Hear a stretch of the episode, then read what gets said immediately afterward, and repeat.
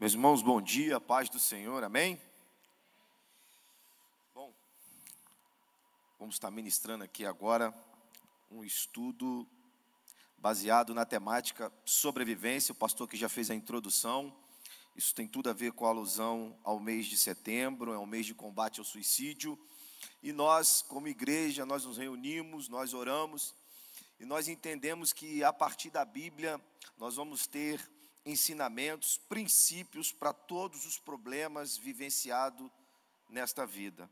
Então eu quero convidar vocês a entrar comigo dentro de um personagem bíblico. Hoje nós estaremos falando sobre Noemi. E a partir do, do, do, da sequência do estudo, os irmãos vão ver que sempre será utilizado aqui um personagem bíblico. Amém, meus irmãos? O pessoal que está aqui na igreja pode sentar, você que está em casa também fica à vontade. É, hoje o dia amanheceu meio, meio nublado. E tem feito muito calor em Itaperuna. Bom, a gente sabe que, como o pastor aqui acabou de falar, a gente não tem opção de não sofrer. O sofrimento, ele vai sempre estar batendo as, as nossas portas e não era para ser assim. Só é assim por causa do pecado, por causa que o homem escolheu autonomia, viver longe de Deus. Mas eu quero nessa manhã é, caminhar com você dentro do personagem, da personagem Noemi e observar que mesmo em ao sofrimento, Deus ele sempre vem a nosso socorro, em nosso encontro com graça, com misericórdia, com provisão divina. E é nesses princípios que a gente tem que se, se agarrar, é nessa fé, nessa esperança que a gente deve caminhar e andar. Bom, abra comigo a sua Bíblia no livro de Ruth, o personagem Noemi está no livro de Ruth. É um livro do Antigo Testamento, é um livro pequenininho, quatro capítulos, mas tem uma riqueza profunda. E aqui eu quero deixar para todos que me ouvem aqui no templo e em casa, que o pregador é sempre menor do que o sermão. O sermão ele é muito maior, o estudo ele é muito maior do que o pregador. A gente nunca vai conseguir aplicar todos os princípios e nem temos essa pretensão de aplicar tudo isso em, em, apenas 50 minutos, em apenas uma pregação de 60 minutos, enfim.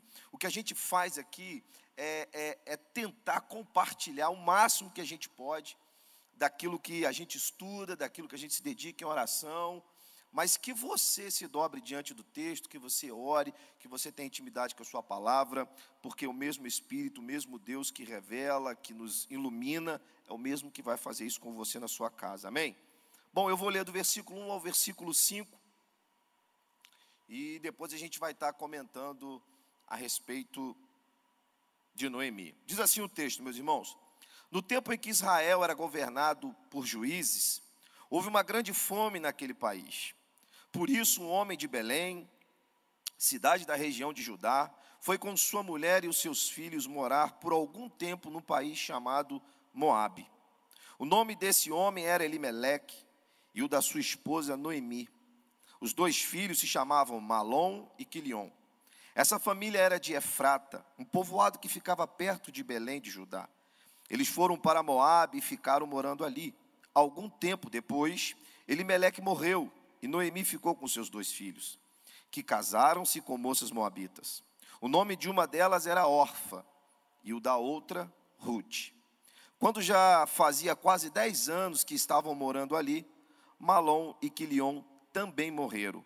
E Noemi ficou só, sem os filhos e sem o marido.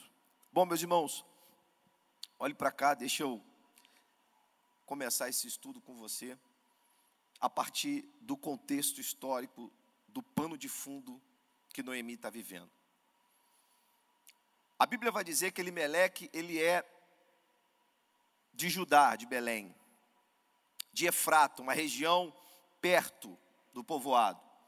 Essa região, Efrata, é uma região muito próspera em relação à agricultura. E nesta época, as pessoas viviam, a sua atividade principal era a agricultura.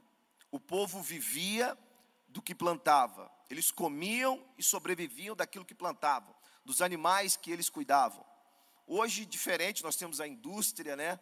Nós temos vários alimentos produzidos em indústria. Então, se houver uma escassez, né, por algum determinado tempo, onde a terra não possa produzir, a gente ainda tem algumas formas de sobreviver, mas nessa época não.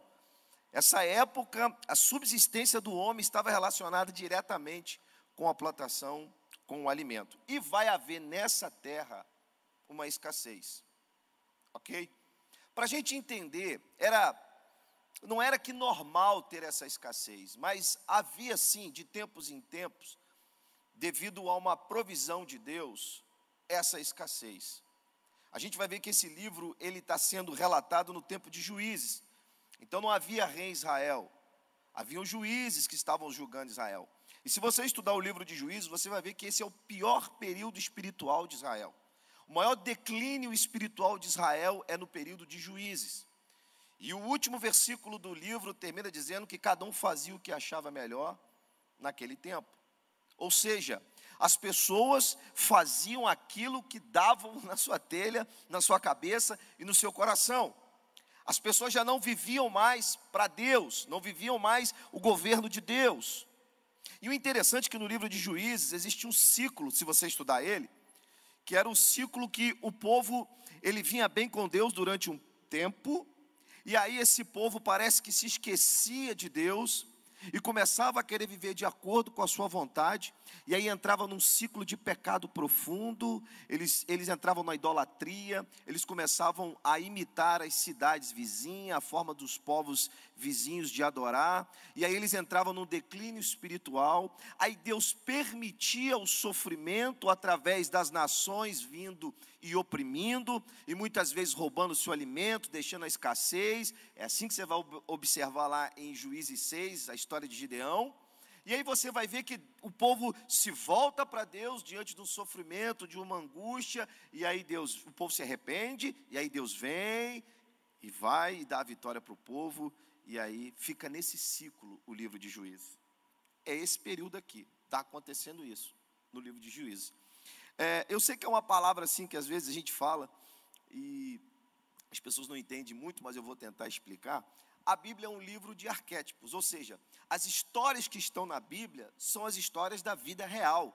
Elas se replicam até hoje nas nossas vidas. Tudo que acontece, que aconteceu na Bíblia que você lê, ela é aplicada aos nossos dias porque a Bíblia é atual, é a palavra de Deus. Tudo passa, mas a palavra de Deus ela não vai passar. Então, se a gente se debruçar e olhar o sofrimento que Noemi está enfrentando com a sua família, nós também vamos conseguir olhar e observar que muitos dos nossos sofrimentos têm a ver com o sofrimento dessa mulher. E aí, mais para frente, nós vamos observar o que também essa mulher fez e o que ela nos ensina para que a gente também possa fazer e passar e sobreviver a tudo isso. Então, preste bem atenção ela vai sair da sua terra com, seu com seus familiares, com seus dois filhos e o seu marido. E ela vai para a terra de Moabe. Moabe é um outro país. Então perceba que agora a Noemi, que estava na sua casa, morando com seus filhos, né, os seus familiares, os seus vizinhos, a vida cotidiana, o seu dia a dia, agora é interrompido, vai haver aqui uma fratura. Ela vai ter que se, vai ter que se ver diante de uma nova realidade. Então ela vai para Moabe. E Moab é um povo hostil ao povo de Deus. Moab não é um povo receptivo, igual o itaperonense, né? um, um povo maravilhoso que recebe as pessoas de fora. Não. Moab é um povo hostil. Imagine o coração de Noemi como está, porque mãe é assim. Mãe é diferente do pai. O pai é mais razão. O pai olha, ele vê a possibilidade de ter alimento para a família ele decide: não, nós vamos para Moab. Eu sou o cabeça da casa, né? eu sou o sacerdote. Eu preciso é, ter provisão para a família. É responsabilidade minha. Ainda mais numa cultura judaica onde a mulher tinha assim, quase que nenhuma, nenhuma autoridade, não era ouvida. Então, ele decidiu, Elimeleque vai para a terra de Moab. Ao chegar lá, meus irmãos, ele se instala, aparentemente as coisas vão tudo normal, mas de repente, Elimeleque morre. E agora Noemi se vê estrangeira e agora ela se vê viúva. Mas Noemi, então, ela continua vivendo. Ela fala: ó, vamos viver, a vida é para ser vivida, então vamos caminhar, vamos em frente. E aí passam-se é, um tempo e os seus filhos, que deviam ser filhos adolescentes, que ainda estavam mantendo a sua, a sua subsistência, era o que trabalhava, eram os braços que tinham para trabalhar naquela casa. Agora esses meninos vão se engraçar com duas moabitas. Eles vão se apaixonar por duas moabitas e vão se casar com duas moabitas.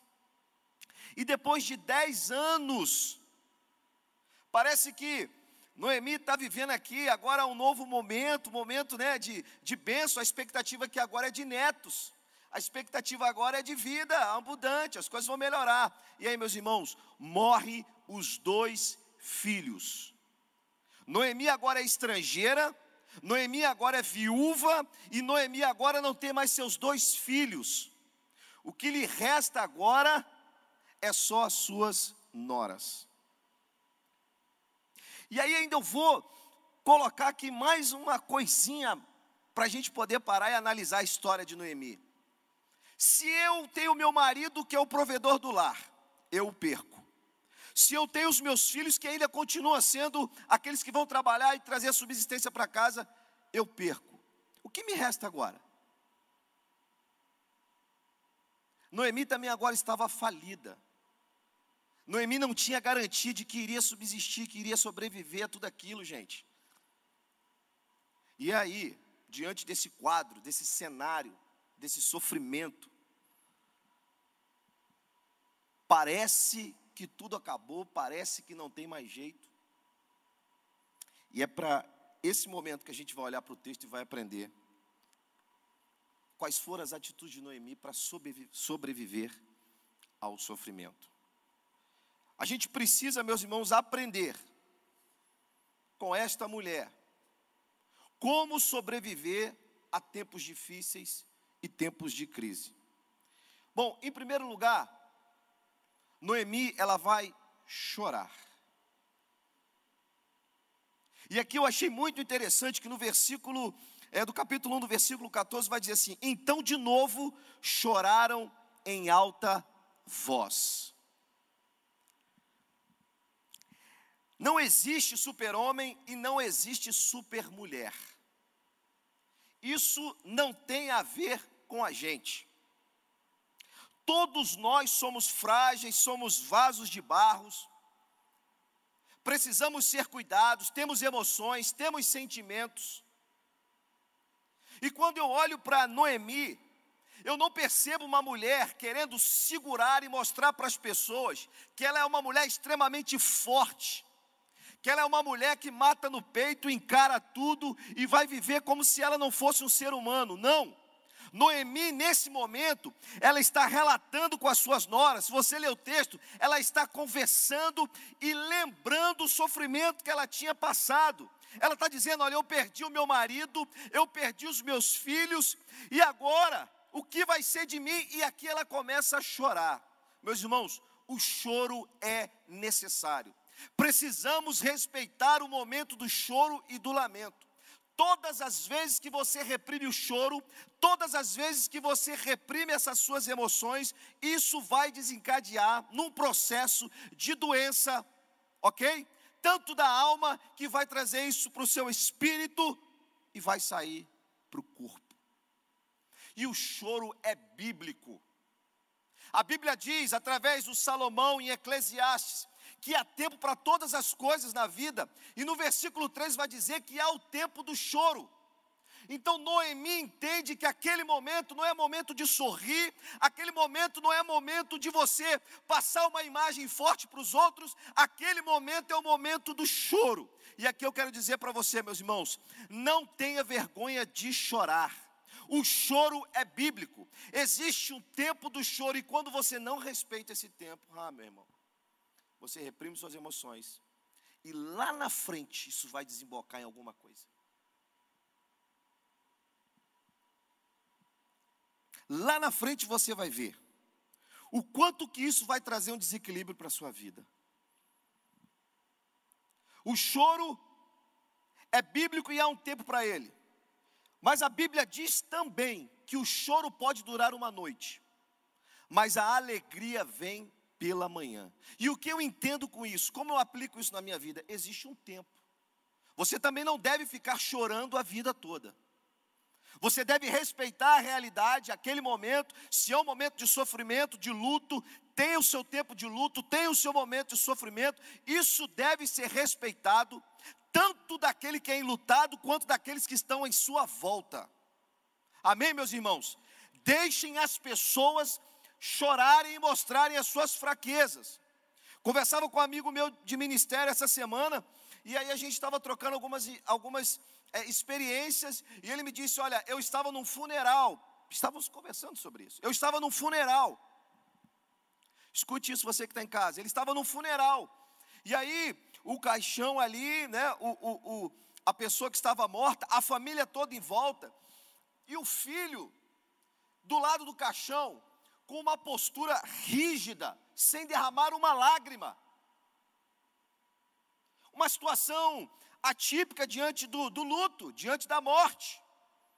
E aí, esse rapaz que está ali diante do caixão, que é o filho, vira para esse meu amigo de ministério e diz: Ore, dê uma palavra. E aí ele olha para um lado e olha para o outro e fala assim: Meu Deus, Espírito Santo me ajuda. E aí o Espírito Santo trouxe o coração dele à realidade daquele momento e a sensibilidade. E ele disse assim: Nós estamos aqui, em nome de Jesus, a não ser para chorar com você nesse momento de dor. E ele disse que aquilo foi uma chave que destravou o coração daquele homem, e aquele homem começou a chorar. E depois que aquele homem chorou, chorou copiosamente, no final ele o abraçou e disse assim: Muito obrigado eu vi a voz de Deus através da sua boca, eu vi o cuidado de Deus. Então, essa coisa de você chegar para os outros e falar, meu irmão, engole o choro, não chora, olha para frente, vai, tem que respeitar o momento do choro e do sofrimento, gente.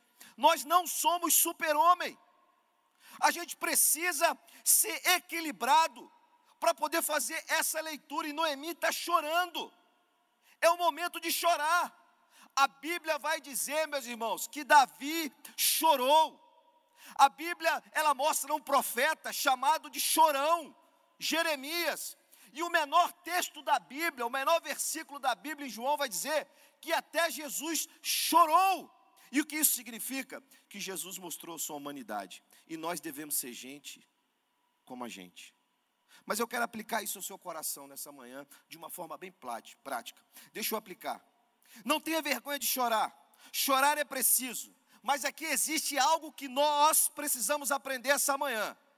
Chore sozinho, chore com seus amigos, chore com seu conselheiro, chore com aquele que está te discipulando, chore com seu pai, chore, mas não se esqueça de chorar aos pés do Senhor.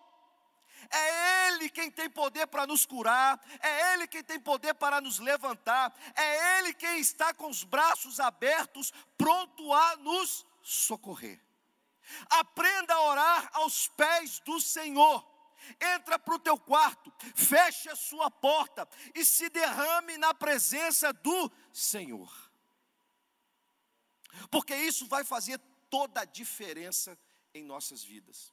Porque, por mais que você chore com alguém, por mais que você demonstre as suas emoções para alguém, ninguém tem a capacidade de discernir e de sentir o que você está sentindo, mas aquele que morreu por nós na cruz do Calvário sabe exatamente o que você está sentindo.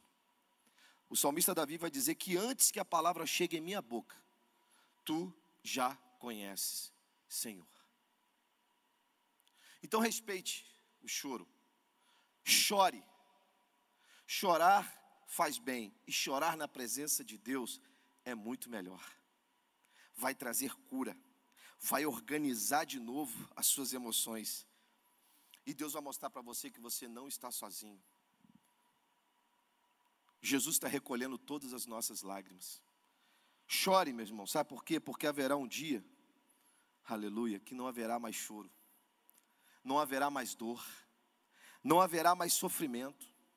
Nós estaremos diante daquele eternamente, glorificando e exaltando o seu santo nome. Sabe, eu percebo que muita gente tem dificuldade de expor suas emoções, de mostrar suas fraquezas. Isso não é ser cristão, isso é ser desumano. Por isso, meu irmão, minha irmã, você que está em casa, você que está sofrendo, você que está passando uma situação extremamente é, dolorida ou dolorosa, você que está sofrendo perdas, angústias nesse período de pandemia, chore, chore aos pés do Senhor, porque esse tempo vai passar, meu irmão. esse tempo vai passar e nós vamos nos alegrar, assim como o texto bíblico diz: o choro pode durar uma noite, mas a alegria virá pela manhã. Amém, queridos? A segunda coisa que eu aprendo com Noemi é que Noemi, ela vai realinhar o seu foco. Isso aqui é muito importante. Por que, que ele vem depois do choro? Porque as emoções vão, vão sair, elas vão sair, elas vão sair. E aí, nesse momento, eu quero ler com vocês o texto, o verso 6 e 7, que diz assim: Então Noemi voltou da terra de Moabe com suas noras, porque ainda em Moabe, preste atenção, ouviu que o Senhor havia se lembrado do seu povo, dando-lhe alimento. Assim ela saiu do lugar onde havia morado, e as duas noras estavam com ela, enquanto caminhavam de volta para a terra de Judá.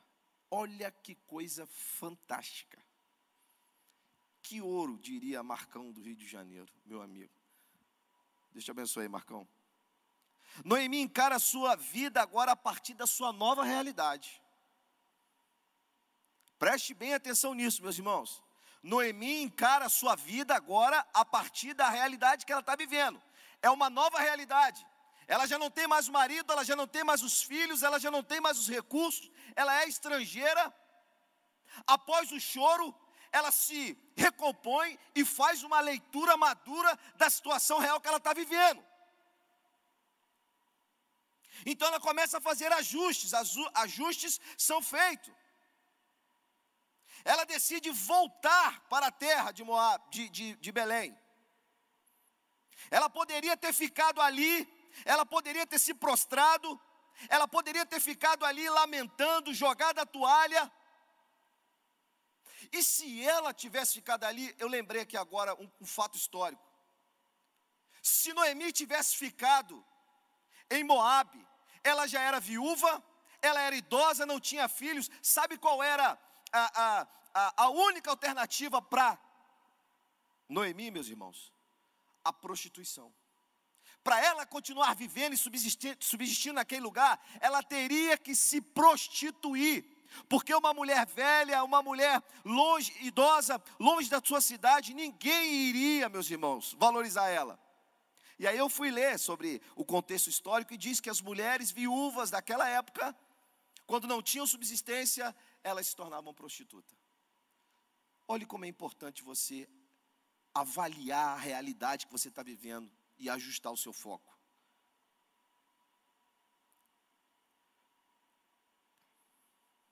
Mas ela não vai se prostrar, ela vai ser proativa.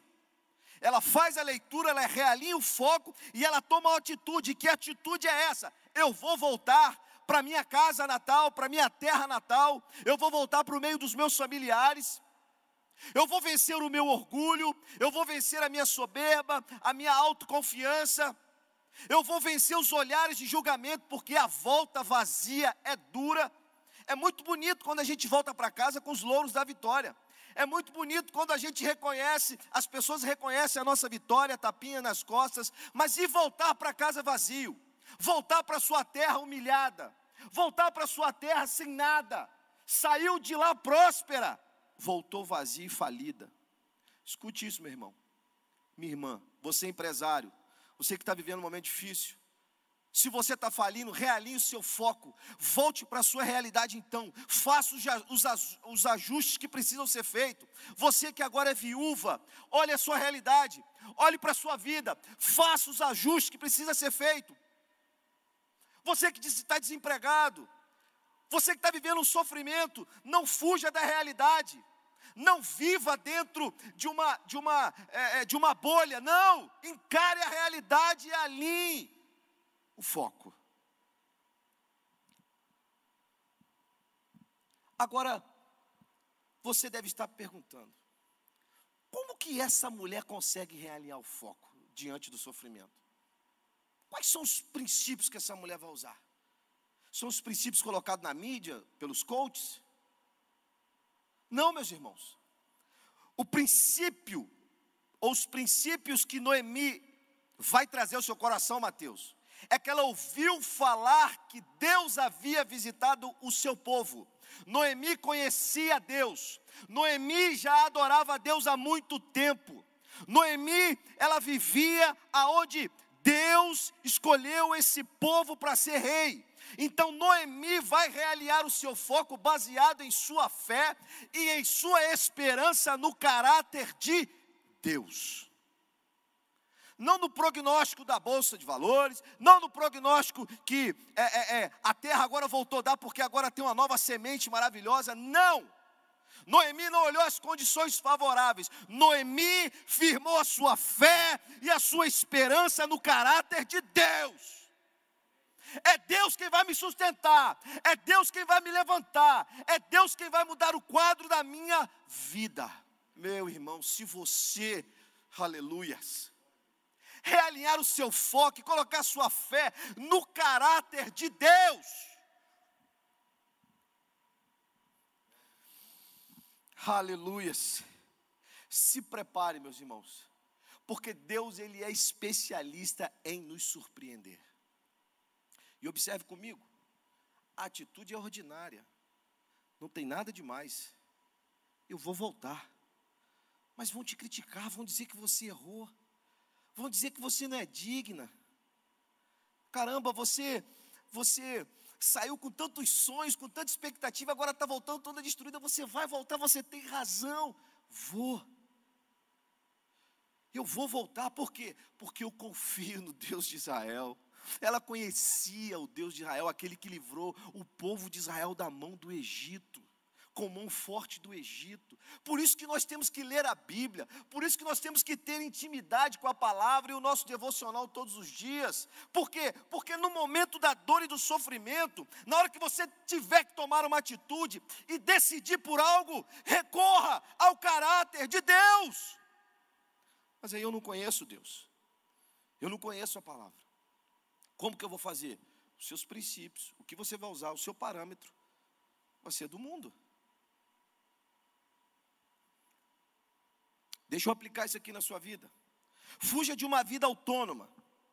E reconheça que não temos a capacidade de gerir as nossas vidas sozinhos. Entrega o teu caminho ao Senhor. Busque a orientação do Espírito Santo para as suas decisões. Realinhe a sua vida a partir da cruz, dos princípios da cruz. Peça o Espírito Santo que ilumine o seu coração, a sua mente, para te dê uma direção. Isaías 30, versículo 21.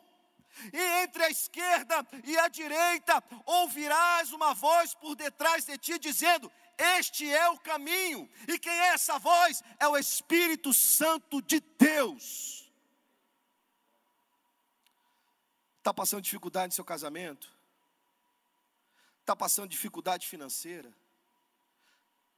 Não sabe o que fazer, para tudo. Realinhe seu foco e peça para que Deus te oriente.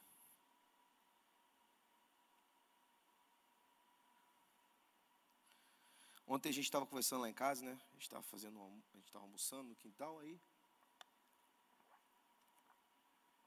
A gente estava falando de, da faculdade das crianças. Aí Luísa falou: Ah, se eu não der para eu ser bióloga, eu vou ter que ver o que, que eu vou fazer aí, né, pai? Porque eu não sei. Eu falei, é. Aí a Maísa, é, eu não sei também se eu, né? Eu falei, gente, antes de vocês pensarem no que vocês querem ser e o que vocês vão fazer, busque a orientação do Senhor. Peça para Deus mostrar qual é o seu caminho. Não vá por uma profissão por aquilo que ela pode te trazer. É frustração. Conheço um monte de. Tem amigo médico, gente. Tem amigo médico. Tem amigo advogado, empresário, tem amigo. Amigo mesmo, de sentar, tomar café, de abrir o coração. E a felicidade não está nessas coisas, não. Busque orientação do Senhor. Como é que está o seu foco? Como é que você chegou aqui essa manhã? Como é que você está em casa, meu irmão? Minha irmã, jovem, adolescente. Terceira coisa que eu vejo Noemi fazendo, tomando atitude, ela vai ter um olhar para fora.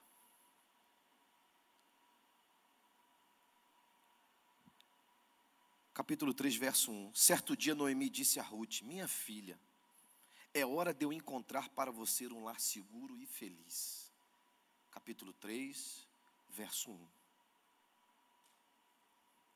Apesar do sofrimento e da dor, Noemi abriu um espaço para o outro e mostra toda a sua generosidade com a sua nora, com Ruth. Noemi vai encontrar um sentido para a vida em Ruth. No momento de maior sofrimento, um momento de maior dor, de perda, essa mulher podia definhar, ela podia entrar para dentro de casa, viver dentro de uma depressão, só que ela encontra um sentido da vida olhando para fora, para o outro. E aí, meus irmãos, um escritor chamado Victor Franklin, ele é um judeu que ele vai escrever sobre a experiência do campo de concentração que ele viveu. E ele escreve um livrinho chamado Em Busca do Sentido. E ele vai dizer que no campo de concentração, as pessoas que conseguiam sobreviver naquele lugar praticamente difícil de se manter vivo, imagine você, quem já assistiu aqui a lista de Schindler, quem já assistiu outros relatos históricos o tamanho, a tamanho, o tamanho da angústia e o sofrimento daquelas pessoas esperando a morte. Mas ele vai dizer que as pessoas sobreviviam aos campos de concentração, de concentração, quando elas focavam em ter uma vida após aquele momento. Eles pensavam na liberdade.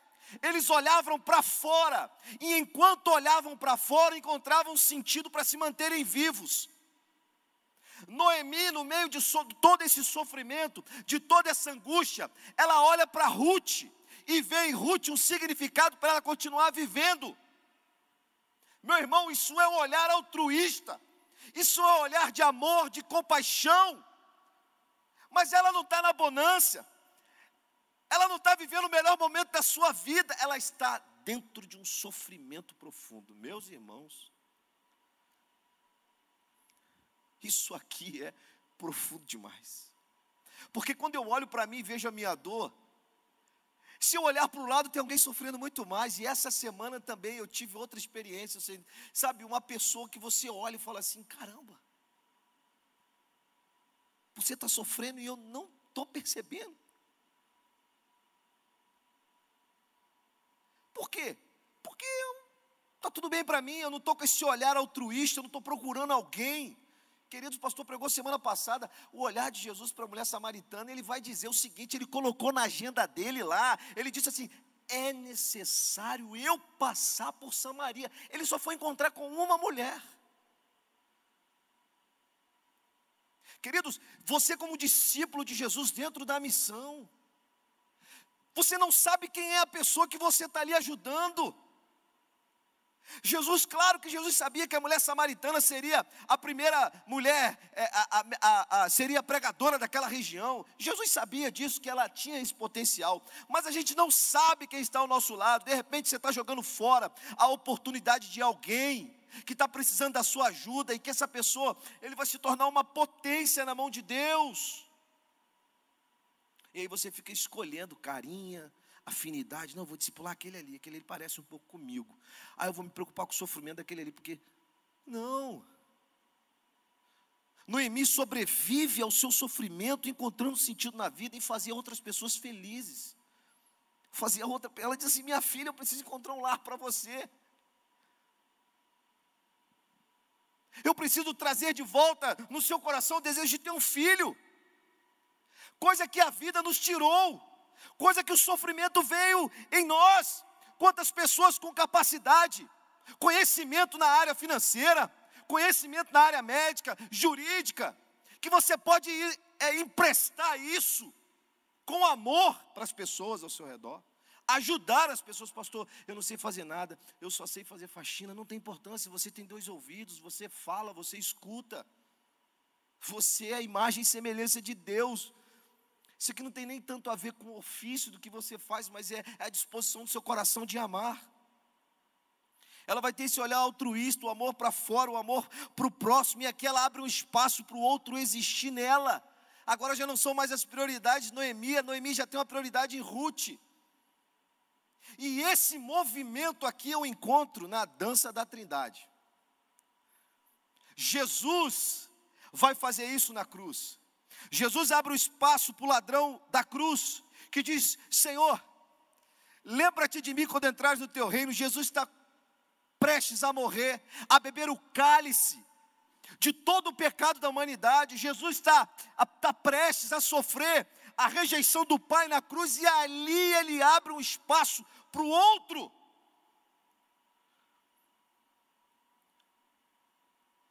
A dança da Trindade funciona mais ou menos assim. Vou tentar explicar. O Pai, o Filho e o Espírito Santo, eles estão de mãos dadas, assim, uma ciranda, uma roda, ok?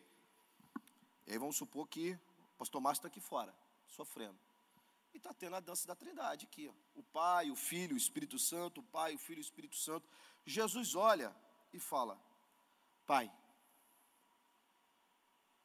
vamos trazer essa pessoa para dentro de nós. Vamos permitir que ela exista dentro de nós. E aí eles soltam as mãos, cada um pega na mão do pastor Márcio, traz, e agora você está dançando com a Trindade. Você faz parte da Trindade, da dança Agora você não está mais sozinho. Agora você está dentro de um espaço de cuidado, de amor, de misericórdia, de graça. Ali você é aceito, ali você não é julgado. Ali você é reconhecido como filha e filho amado de Deus. Permita-se nessa manhã entrar na dança da Trindade. Deixa o Espírito Santo te abraçar aí na tua sala, agora onde você está. Deixa o Espírito Santo te abraçar, meu irmão. Deixa Jesus pegar na sua mão. Deixa Deus trazer você para perto. Sinta esse calor do Senhor e esse cuidado na sua vida em meio ao sofrimento.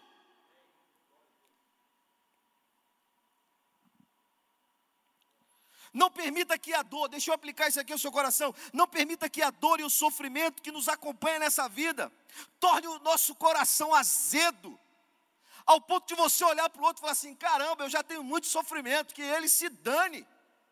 Não, está fora da missão de ser e fazer discípulo. Lembre-se quando Noemi abre espaço para outra, quando Noemi olha para Ruth, ela começa a discipular Ruth. Isso aqui é fantástico. Porque Ruth está observando ela desde a morte do seu marido. Agora Ruth observa ela na perda dos filhos, ela é nora, ela está próxima, ela está vendo a conduta de Noemi. E Noemi está discipulando o tempo todo aquela mulher. E aí vai chegar um momento que eu vou falar mais lá na frente, você vai entender o que eu estou dizendo, como que a influência da vida dela foi tão poderosa na vida de Ruth. Assim como eu e você podemos ser na vida de alguém, meus irmãos. E aqui eu digo para vocês, Pastor, mas está difícil, aonde eu vou? Aonde vai? Eu vou encontrar este ambiente? Célula. Você que é líder de célula, sua vida pode estar passando por dificuldade. Amém. Eu sei. Mas é nesse momento que Deus vai te usar com poder e graça para você ajudar o outro. A célula é o lugar ambiente, é um ambiente perfeito para a gente cuidar das pessoas. Ali é a dança da Trindade, onde a gente permite o outro existir em nós e entrar e compartilhar e se tratar de ser curado, meus irmãos. É por isso que é importante, é por isso que a gente tem que lutar. Porque se a gente for olhar para a nossa vida, se for olhar para aquilo que a gente gosta, a gente vai falar assim: ah, eu não vou para a célula hoje, ah, eu não gosto, aquilo é chato. Mas deixa eu dizer algo para você: você é resposta de oração de Deus para alguém. Alguém está gemendo, alguém está sofrendo.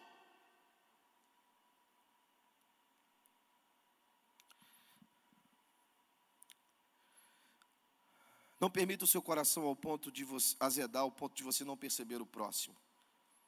Mantenha o seu coração guardado em Deus e na missão. Ser e fazer discípulo. Eu estava lendo um texto essa semana. Eu só não lembro agora exatamente onde é, mas quem é fácil de achar na Bíblia. Paulo está relatando o sofrimento que ele passou é, no naufrágio de Malta. Acho que é 2 Coríntios. E ele diz assim: Meus irmãos, nós passamos uma situação tão difícil, mas ele usa uma expressão, ele fala assim: sobreveio sobre nós algo tão tenebroso A sensação da morte era tão, era tão presente naquele momento.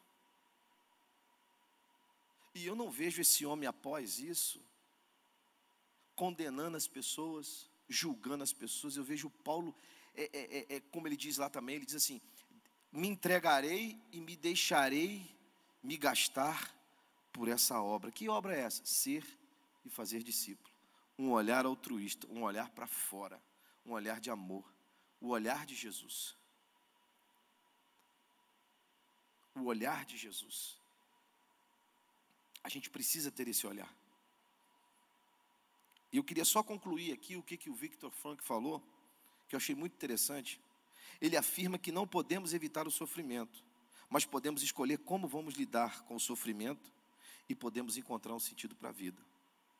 A gente não pode escolher de que maneira, não, o que a gente vai sofrer, mas nós podemos reagir como nós vamos sofrer.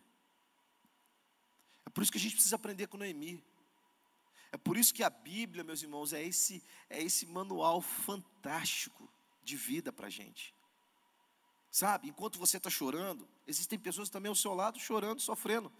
E perceba que nessa dinâmica, é o que eu vou falar agora, você vai ver o que, que Jesus faz.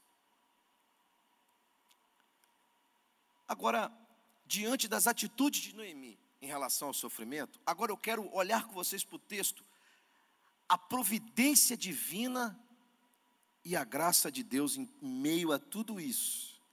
Porque parece uma utopia, né? Pô, aonde tem graça aí, Rodrigo? aonde tem providência aí? Só estou vendo desgraça.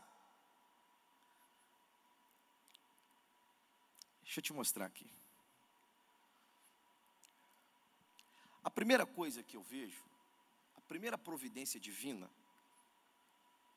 é Ruth. E Ruth, de graça e providência, é Ruth. Porque Ruth é improvável. Ruth é uma moabita. Em Deuteronômio 23, versículo 3, você vai ver que ali é uma sentença dizendo assim, ó: Nenhum moabita chegará à congregação do Senhor, ou à assembleia do Senhor, ao povo de Deus. E ele acrescenta ainda um peso ali muito enorme. Ele diz assim: até a sua décima geração de filhos e filhas. Meus irmãos, Ruth, ela está totalmente alienada de fazer parte do povo de Deus. Ruth é a pessoa mais improvável de se transformar para Noemi um ato de graça e um ato de providência. Ao olhar humano e da, e da lei, na verdade, Ruth é um fardo, porque quando ela voltar para o povo dela em Belém, o que, que vai acontecer aos olhares? Quem é essa mulher? Uma moabita? Não, ela não está no nosso meio. Não, não, não, não, não, não, não, não queremos ela. Não. Mas olha como é que Deus, ele é, ele é tremendo, ele é maravilhoso. Ruth vai ser um instrumento de graça e de providência para a vida de Noemi, porque no momento mais difícil de Noemi, meus irmãos, Ruth 1,16. Olha o que, que ela vai dizer. Vai ser a maior declaração de amizade e fidelidade que tem na Bíblia.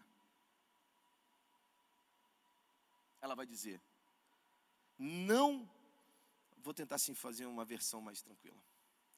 Não me peças para que eu te abandone. Por favor, não permita que eu vá embora. Deixe que eu fique com você, que eu vá com você, que aonde você pisar, eu pise. O prato que você comer, eu como. Eu coma. O lugar aonde você estiver, eu posso estar ao seu lado. Que o Deus que você serve, eu sirva. Ou discipulado. Ruth vai olhar para o inimigo e vai falar assim: Olha, eu quero andar com você, mas eu quero também o seu Deus. Meus irmãos, e no momento que Noemi está mais fragilizada, ela encontra um apoio na vida de Ruth. Ruth vai apoiá-la. Ruth não vai abandoná-la. Orfa, a outra nora, ela volta para os moabitas. Mas Ruth vai caminhar com Noemi o tempo todo. Ruth vai se disponibilizar a trabalhar para alimentar Noemi. Oh, meus irmãos, eu vejo a graça de Deus em meio ao sofrimento na vida de Noemi. Deus levantando uma pessoa, Deus levantando alguém no momento de dificuldade, Deus levantando alguém no momento de dor e sofrimento. Agora, permita que a pessoa entre no seu espaço, porque Noemi permitiu. Não seja orgulhoso, dizendo, não, eu não preciso da sua ajuda. Não, não, porque Deus vai usar as coisas mais improváveis. As pessoas que você menos espera, Deus vai levantar para te ajudar e caminhar com você. Então perceba a graça de Deus em tudo, tenha essa sensibilidade. A segunda coisa que eu vejo da providência e da graça divina, nós encontramos no versículo 22, lá no finalzinho. Porque quando elas voltam, elas voltam, e o texto é claro, quando ele diz assim: no tempo da cega, ou seja, no tempo da colheita. Opa, peraí existia um cenário todo preparado para a volta de Noemi. Providência e graça divina, não tem nada a ver com ela, tem tudo a ver com Deus.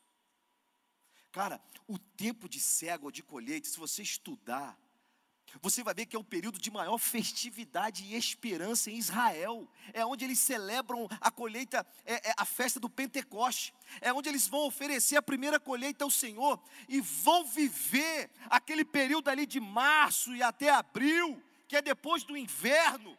Eles vão viver um momento maravilhoso e Deus está preparando para a volta de Noemi, não um cenário cinza, não um, um ambiente de, de luto, de, de morte, mas um lugar de alegria, de esperança. Meu Deus, isso aqui é maravilhoso. Eu quero profetizar na sua vida que Deus está preparando um novo tempo para a sua vida vai passar esse sofrimento, vai passar esse momento de dor, e o que Deus tem preparado para você é um período de colheita. E preste atenção no cuidado. No período de colheita, as pessoas que eram estrangeiras, é, Deus é tremendo, é lei. No período de colheita, as pessoas estrangeiras poderiam pegar as respigas, aquilo que caía dos feixes, aquilo que as pessoas iam colhendo e caía no chão, neste período, exatamente nesse período, o estrangeiro poderia catar para a sua subsistência.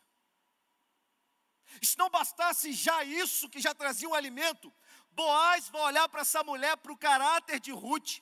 Boaz vai ver como que Noemi influenciou Ruth de uma maneira tão profunda e vai chamar os empregados e falar assim: ó, deixa umas picanhas cair aí também. Não é só bola da pá, não. Deixa cair umas picanhas para ela também. Provisão e graça de Deus, meus irmãos. Confie em Deus. Descansa em Deus. Espera em Deus. Aleluia! Se levante a partir de Deus, da direção do Espírito Santo, não sua. E por último, eu vejo providência divina e graça através da vida de Boaz. Boaz vai ser o resgatador. Quando alguém é sequestrado, meus irmãos, as pessoas do outro lado pedem o quê? Um resgate, não é isso? Pedem um valor. E aí, quando a gente paga esse valor, a gente resgata a pessoa das mãos da outra pessoa. Preste atenção nisso. Eu vejo na vida de Noemi a graça de Deus através e a providência divina através de Boaz. Porque Boaz vai ser o resgatador de Noemi. Boaz, ele vai pagar o preço para que Noemi volte a ter tudo de novo. Noemi agora só não vai ter as suas terras restauradas. Noemi agora é, é, ela vai ter a oportunidade de andar de cabeça erguida, de ter dignidade de novo, meus irmãos. Porque quando Boaz a resgata, ele se casa com Ruth, e casando com Ruth, eles teriam um filho, e esse filho, dentro da lei judaica, ele seria atribuído, pastor, a um dos filhos de Noemi. Oh, meu Deus, olha a restituição aqui. Aquele que era casado com Ruth, o filho, ele seria menção, a extensão dessa criança, desse pai. A família de Noemi não seria tirada da história. Deus está preservando, Deus está cuidando de tudo, de todos os detalhes. Deus está no controle, meus irmãos. Boaz é uma tipologia bíblica de Jesus Cristo. Jesus Cristo é aquele que foi na cruz do Calvário, ele se rendeu, ele morreu, ele se entregou e ele pagou o resgate por mim e por você. O preço do pecado, o preço que nos condenava, Jesus ele pagou, porque Jesus é o nosso resgatador. Assim como Boaz foi para a vida de Noemi, Jesus é para as nossas vidas hoje. Nós podemos viver todas essas realidades hoje, agora só depende da gente. Depende de você se derramar na presença de Deus hoje e chorar. Mostrar suas emoções para o Senhor verdadeiramente. Só depende de você realinhar o seu foco a partir dos princípios que Ele vai colocar no seu coração, que é a Sua palavra. E isso vai acontecer quando você olhar para fora e ver que há um sentido na vida, que existem pessoas ainda para serem salvas, para serem discipuladas, que estão precisando de um abraço, estão precisando de uma palavra ou somente de um ouvido. Essa é uma manhã para você se levantar, eu profetizo. Essa é uma manhã para você clamar por Abba Pai. Essa é uma manhã para você olhar para a cruz, para o autor e consumador da nossa vida, aleluia.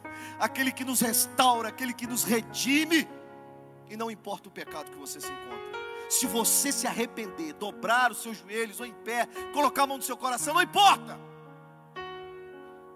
Mas tiver uma disposição dentro de você, em querer o novo de Deus, em querer uma direção de Deus para a sua vida, e o principal, viver eternamente com Ele. Eu queria que você em casa dobrasse sua cabeça e escutasse esse hino. Aleluias. É tempo de sobreviver. Escute isso.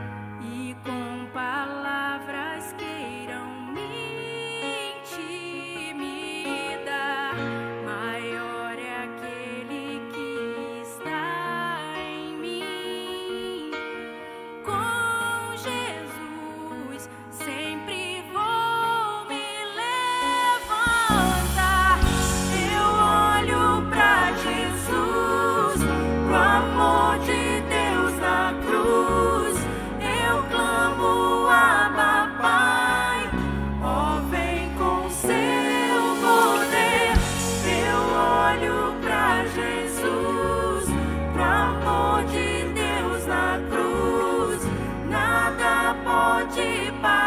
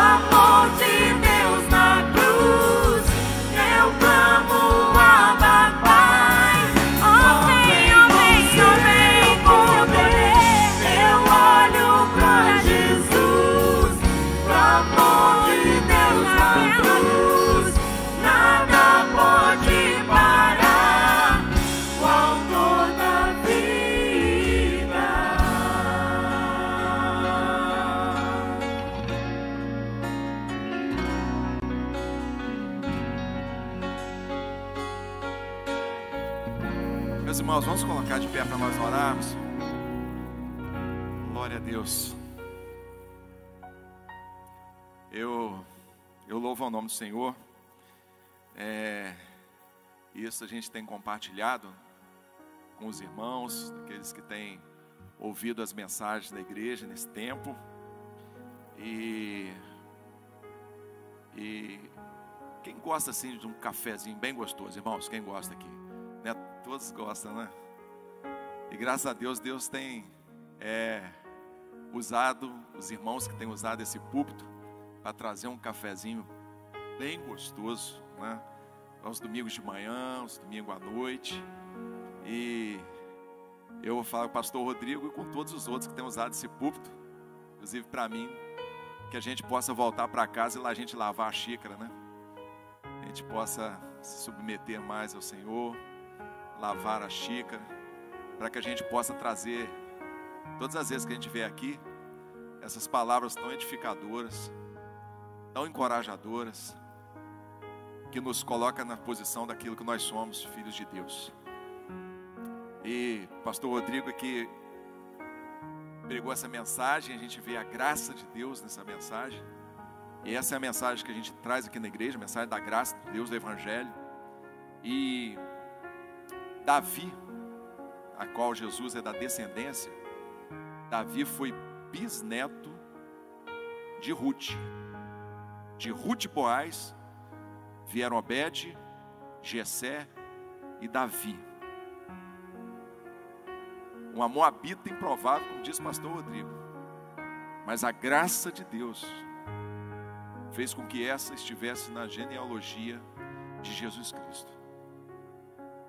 Isso diz para mim, diz para você, ninguém que está aqui, ou ninguém que nos ouve hoje, é improvável quando a sua vida, quando a sua história, você colocar nas mãos de Cristo Jesus. Feche seus olhos, vamos orar. Pai, muito obrigado por esta manhã, Senhor.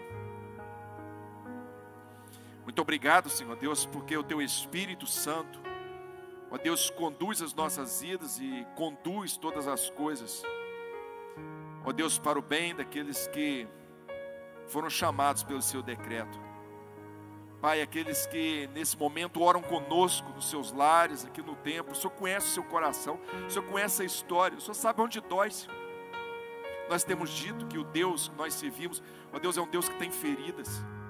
Ó Deus, se Jó lá atrás pôde dizer a ti que o Senhor não sabia o que ele estava passando, porque naquele momento o Senhor ainda não tinha passado pela cruz.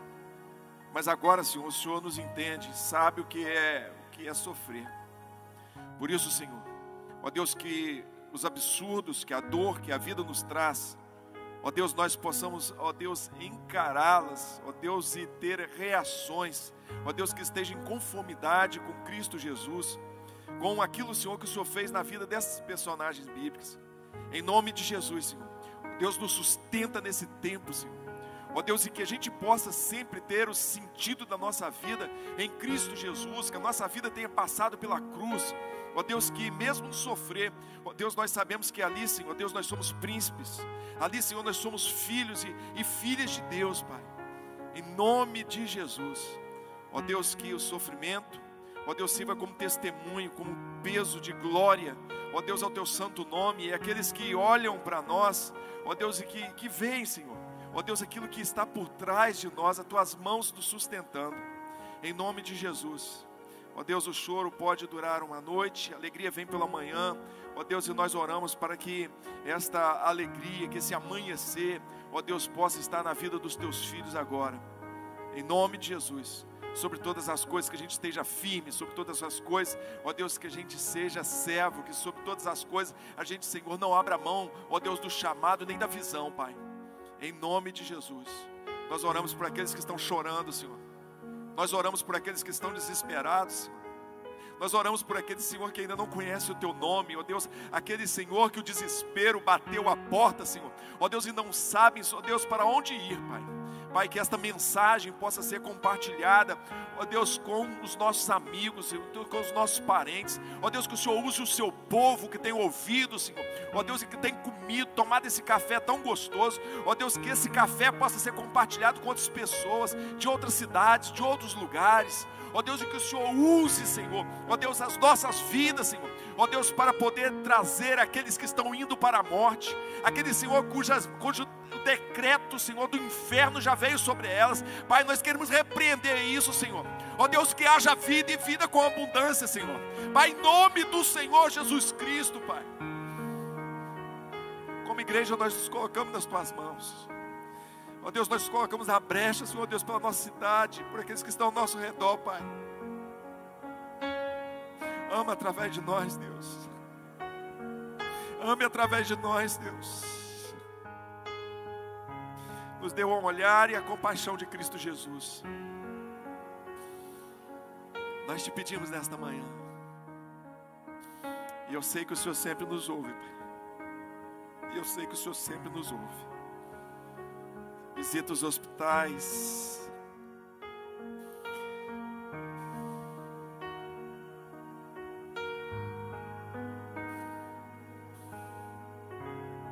Que esse mês, Senhor, nos traga consciência que a gente precisa chorar com aqueles que choram.